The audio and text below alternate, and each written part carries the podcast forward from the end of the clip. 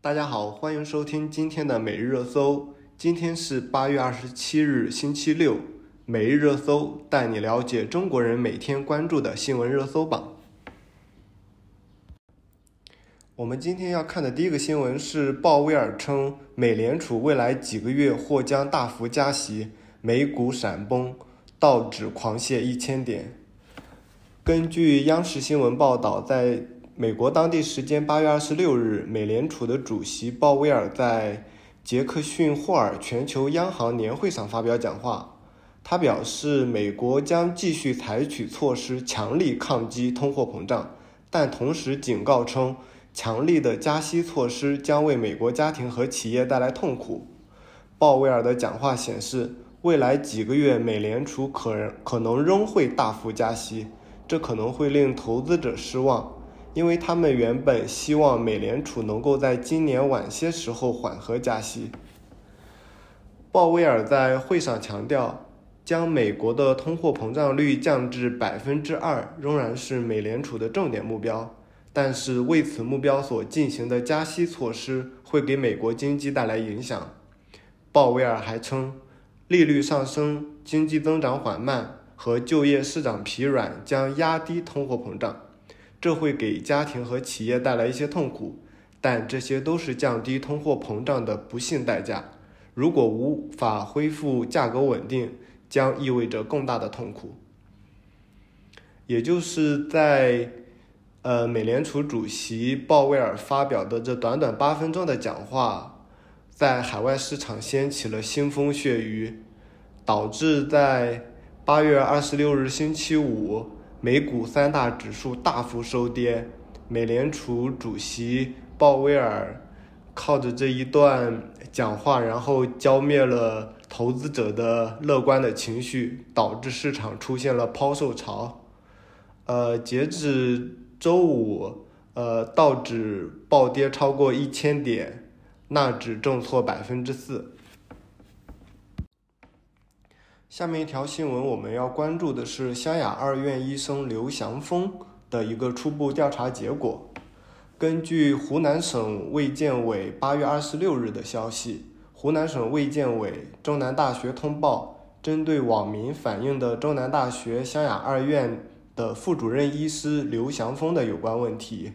经过联合调查组开展调查，并通过湖南省学会组织六名医学专家。对其医疗行为进行专业核查，经过初步调查，发现刘祥峰涉嫌严重违法。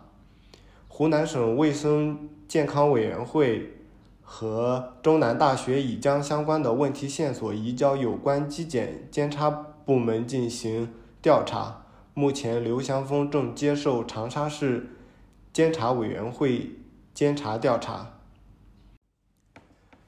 我们一起来回顾一下湘雅二院医生刘祥峰的整个的一个事件。整个事件是在二零年的十二月二十二日的时候，有网友爆出，呃，刘祥峰存在医疗作风的问题，但是之之后一直会有相关的举报，但是一直到今年，也就是时隔了。呃，大约一年半的时间，在二零二二年的八月十八日，湘雅医院通报刘祥峰医生医疗作风问题，存在医疗不规范的行为，而对其免职。也就是从最早爆出的二零年的十二月，一直到二二年的八月十八日，才对其进行免职。呃。对于湘雅二院刘祥峰医生的医疗作风的问题，也引发了一些网友的热议。很多网友怀疑，呃，湘雅二医院的医生，其他医生是否也有这种相关的一种作风的问题？在八月二十二日，湘雅二医院的呃其他的医生也刷屏自证自己的清白，说跟此事无关。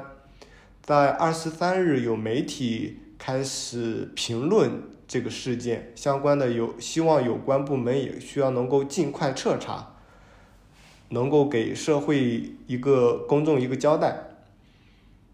嗯，在八月二十三日，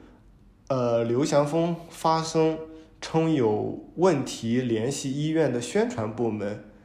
这这一个发生导致一些媒体批评他这是完全一个敷衍和推脱。在八月二十四日，呃，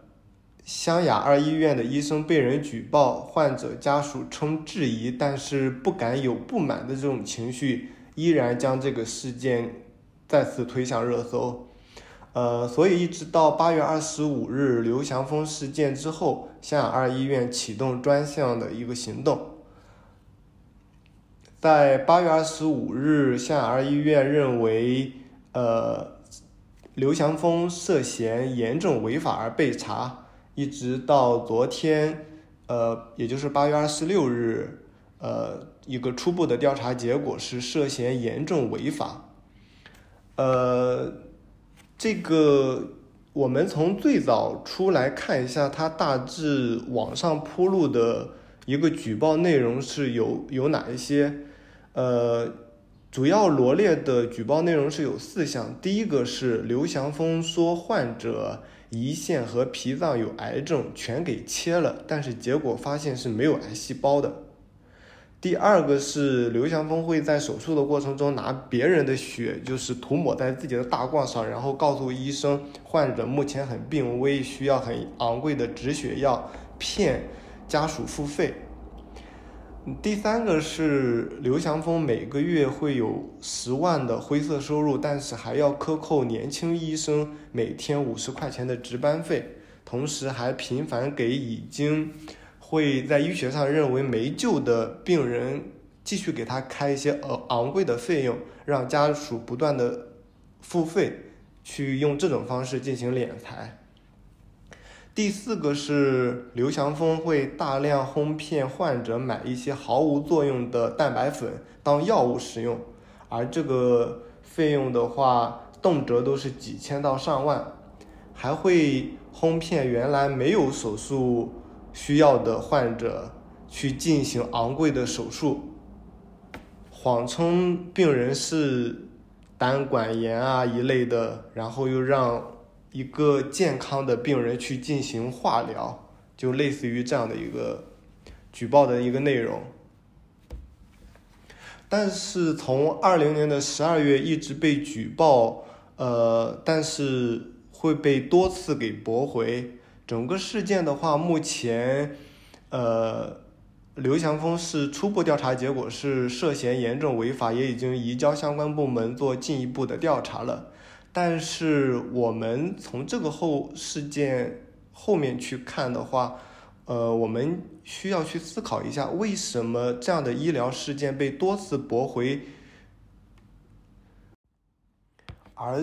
这种驳回这次举报的相关部门是否也应该负相应的责任？一个副主任医师能够涉及到急诊科、病理科、影像科、肿瘤科、妇产科、手术室等三甲医院多个部门的涉嫌违法的行为，这么长的时间里，居然一直在敛财，然后视患者的生命于不顾。能够一手一手遮天，这的确让人能够不寒而栗的。呃，卫这个过程当中的话，卫健部、卫健委部门对医院的监管其实是缺失的。长期以来的话，这种管理模式是否促使了这一种医疗情况的发生，也是后续需要去继续探究的。呃，而此外的话，也有网友一直在网上的一个疑问是：就这样的一个人是如何进的医院，又是如何一步步升的职？大家更关心的问题是，呃，出了这么多的问题，又是如何掩盖过去的？其实，在很多公有的这种企事业单位的话，甚至政府部门都有这样一批没有资历、没能力的。年轻骨干或者是中年骨干的一个存在，而且总是会显得如日中天，也应该去找找原因，这批人是怎么能够如鱼得水，在这样子的环境中，能够混的这样高的一个位置。呃，至于呃刘强峰的一个后续的事件，我相信呃相关部门也一定会给出一个很圆满的答复，毕竟这个事件已经在网络上面炒得这么热了，目前是肯定不会再去包庇这样子的一个医生了，但是。是否医院以及其他的相关部门有连带作用，我们还需要看后续的一个调查结果。接下来的一条新闻是，演员王东被妻子发视频控诉家暴，随后演员王东称这并非是事情的全貌。在八月二十六日晚上，演员王东的妻子发布了视频控诉王东家暴。画面中，王东不仅跳起来用脚踹，还频繁会拿椅子等工具打人。随后，王东在个人的微博回应说：“这并非是事情的全貌和真相，已经委托律师处理相关的事宜了。”呃，据悉，演员王东是从出演过《与君初相识》《克拉恋人》《都挺好》等多部电视剧作品。在此前，王东就曾被妻子控诉已经好久联系不上王东，说这是妻子出生之后的第三次失联，并晒出聊天记录，显示去年王东就曾疑似向好友咨询离婚抚养费的一个问题。呃，根据这个新闻的一个描述以及呃王东的回应。说这并非事情的一个全貌和真相，可以呃初步判断，呃这个家暴的事实以及这个行为的确是存在的，但是可能是因为该视频不完整，呃或者是我们无法还目前还无法判断是怎样子的原因来进行的这样的一个暴力的行为，是之前是双方。都同时有这样的行为，还是呃男方的一个呃单纯的家暴的行为？但是从视频上来看的话，也应该是可以作为证据，作为家暴的证据去进行判断的。呃，我们今天嗯结合这一个呃王东妻子发动发布视频来控诉家暴的这一个事件，我们。嗯，主要是谈一下大家应对家暴的情况。呃，因为就是单纯从王东妻子发布的视频，以及后续真正的发展是怎样，以及当时家暴的情况是否会有反转，我们目前还无法判断。这个要等后续的呃相关新闻继续披露吧。呃，今天我们要聊一下的话是。嗯，对于家庭暴力的受害人的一个证据收集的一个这样的一个指导跟相当于知识的一个普及吧。其实是在二零一六年的三月一日，《中华人民共和国反家庭暴力法》就正式实施了，在里面已经有规定了一些怎样子的一些行为会构成家庭暴力。比如说殴打、捆绑、残害、限制人身自由，以及经常性的谩骂、恐吓等方式实施的身体以及精神上的行为，都可能会造成家庭暴力。呃，针对家庭暴力的情况的下，呃，受害人其实更需要做的是，呃。第一个是通过法律途径维护自己的权益，第二个是也需要在呃尽可能的情况下取得相关的证据。而今天我们要聊的就是证明发生过家庭暴力事实的一个证据，可以作为法律的这样的一个证据，大约是有哪一些？呃，也是根据这样子的暴力法里面，呃的。这这个其实是全国妇联权益部组织编写了家庭暴力受害人证据收集指引，然后罗列的相关的一个重点信息。呃，我觉得大家可以作为一个常识或者一个知识去呃研读一下这一个呃收集指引。呃，下面我简单说一下它的一个指引，大约说可以作为证据的是哪几方面？第一个是公安机关的一个出警记录、告诫书、伤情鉴定的意见等。第二个可能是一些就是村民委员会、妇联组织或者反家暴社会组织，或者是双方的用人单位等机构的一种。求助接访记录和调解记录。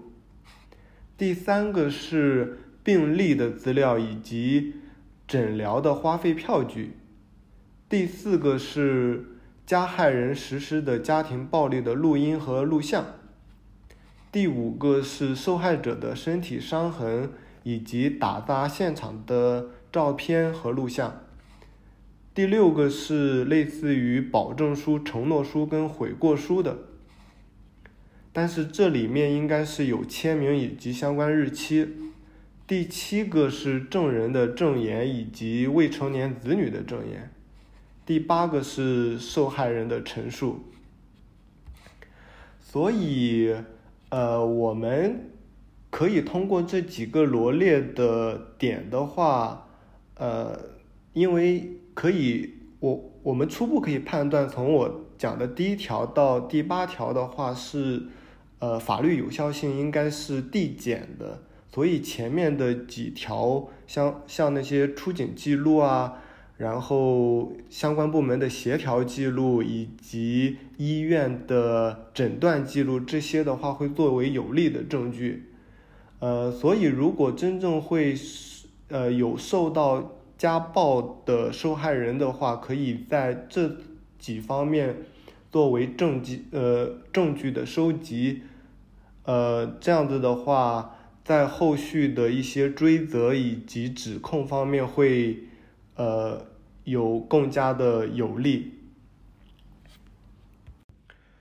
针对于我们刚才说的家暴里去怎样留存相关的证据？呃，其实，在两个人的恋爱过程中，如果一方有过错，比如说，呃，感情内出轨啊，或者是这种情况之下的话，的留存证据也是比较重要的。呃，尤其是目前我们能够回顾一下网络上面的一些，包括录音啊，以及视频出来手撕对方出轨，或者是当小三，类似于这样的一些新闻。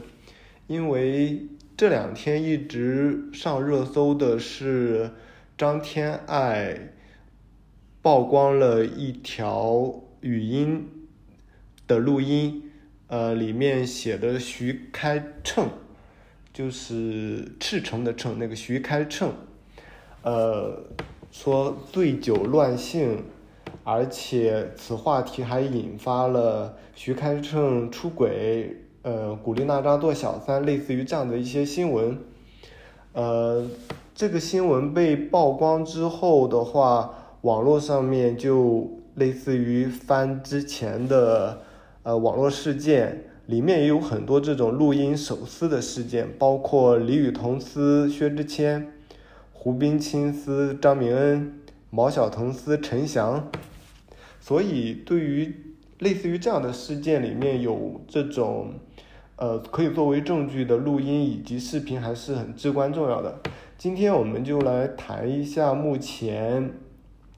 呃，徐开胜、张天爱、古力娜扎的目前的网络上面的一个事情是怎样子的。呃，近几天的话，有人有网友发现，呃，徐开胜一直。出入古力娜扎的住处，怀疑两个人在谈恋爱，但是明明徐开骋已经有一个绯闻女友张天爱。呃，这个事情曝光之后的话，导致呃张天爱在微博上面发了一段录音，录音里面是徐开骋之前跟张天爱坦白的，他有一次醉酒之后。与某位异性发生了一夜情的这样的一个事情，啊，张天爱就暗示，呃，徐开骋是出轨的惯犯，呃，并且也落实了他跟徐开骋之间的恋爱关系，所以导致呃网友认为有这种时间重叠下的话，呃，古力娜扎就做了小三。呃，之后张天爱发了这个视频的半个小时之后，古力娜扎就转发了张天爱的这一条视频，并且在上面说自己不是小三。嗯，之前也不是，以后也不不会做小三，并且还在上面痛批说徐开骋，呃，骗他，有种的意味就是徐开骋欺骗了两位女性，然后在双方之间这种互相跳脱，呃，然后，嗯，实际上不是女性呃知道当小三，而是被迫当小三了。呃，这两篇文章出来之后，呃，张天爱跟古力娜扎联合手撕徐开骋之后，徐开骋就在网络上面发了一段小长文，长文里面细数了一下他跟张天爱之间之间的整个的这种感情的经历，呃，从上面的文章经历能够看出他跟。张天爱两个人是断断续续分手了，得有四次的时间，而且说，呃，在张天爱破录的录音里面，呃，徐开骋提到了跟醉酒之后发生的一夜情，是在两个人呃的某一段分手的过程中，还呃说到因。关于古力娜扎做小三这个事情的话，他没有提及，只是说对不起娜扎。呃，但是从网络上面来说的话，呃，包括徐开骋呃罗列的这个时间线，以及网络上面的相关的呃人的爆料，呃，更倾向于说是徐开骋是无缝衔接，因为他跟张天爱其实是断断续续的。而跟古力娜扎发生关系的话，可能正好也是处在两个人的一个分手之后，但是会立马，呃，跟古力娜扎形成这样的一个关系，呃，整个的过程还没有被暴露到说是，呃，徐开骋是脚踏两只船然后出轨的这种。而更多的只是像他共识比较花心的那种感觉，呃，渣男是比较可以落实的，但是至于是否是属于出轨的这种相关的呃过错的话，可能还需要后续的一些媒体的跟进，以及呃相关的责任人他们之间的一个互相的。落实吧。下面一条新闻是关于中国女排戴口罩参赛亚洲杯，引发舆论风波。中国女子排球队在八月二十五日进行的二零二二年女排亚洲杯小组赛对战伊朗队的比赛过程中，戴着 N 九五口罩比赛，引发国际舆论聚焦，同时也在中国国内引发了舆论的热播。在比赛过程中，戴着口罩比赛的中国女排运动员在第一局中失利，输给了伊朗队。从第二局开始，中国队员摘下了口罩，结果直落三局战胜对手，以小组第一进入八强。呃，过程中的话，许多网友表达了他们的愤怒，认为，呃，运动员戴口罩比赛。这是为了新冠清零政策牺牲了球员的健康，还有网友甚至指责这是中国极端防疫措施的结果，让运动员丢人丢到国外去了。呃，面对中国网民的批评，中国排球协会也发出了公开的道歉信，并且解释了戴口罩的原因。中国排球协会称。呃，比赛之前，中国女排运动员了解参赛队伍中已有运动员感染，且我们个别运动员也有症状。为了防疫传播的风险，队伍从保护运动员健康的角度出发，要求运动员进入比赛场馆时统一戴口罩。但是在公开信中解释说，运动员为了保护自己，一直等到比赛开始之后，依然戴着口罩进行上场。事后还说，由于临场经验不足，没能及时提醒上场运动员摘掉口罩。后面在一局后半程之后，意识到戴口罩打球对运动员健康不利，队伍及时进行了调整，运动员才摘掉口罩完成了比赛。这样的一条声明出来之后，更是引发了网友的批评，因为，嗯，单从这这个声明来说的话，呃，是排球协会要求运动员入场的时候佩戴口罩，运动员为了自身健康，一直到。比赛开始依然没有摘掉口罩，而是，呃，相关足球协会的团队在一局结束之后提醒运动员，让运动员摘掉口罩。网民网网网民们对于这样的一个解释非常不买账，认为这是一种踢皮球的行为，把所有的过错归结给了运动员，并没有说是谁。来去做这个决定，让运动员在比赛过程中戴着口罩。网民批评中国协会如此道歉，就是强词夺理，踢皮球是怪事。还有网民中，还有网民讥讽中国排球协会，认为在防疫上面做的很有政治头脑，却以罔顾专业常识为代价，因为。嗯，就我们的一个常识来看，像运比赛运动的这种项目里面的话，对运动员的这种体力消耗以及呼吸的要求肯定是会比较高的。而戴了口罩，而且还是这种 N95 口罩，呃，可想而知对运动员的身体的影响还是挺大的。在今天最后，我们来聊一下关于专家建议的新闻，因为今天连续上了三条是。跟这个话题相关的第一条是有专家建议农民在县城买房住，第二个是专家建议还还房贷的时间延至四十年，第三条的建议是建议专家不要建议。这三个话题还是挺有讽刺意味的。呃，首先就是最后的一个建议专家不要建议这一个。能够上热搜的话，呃，有网友出了这样的一个评论，我觉得还是很值得回味的。该网友的评论是：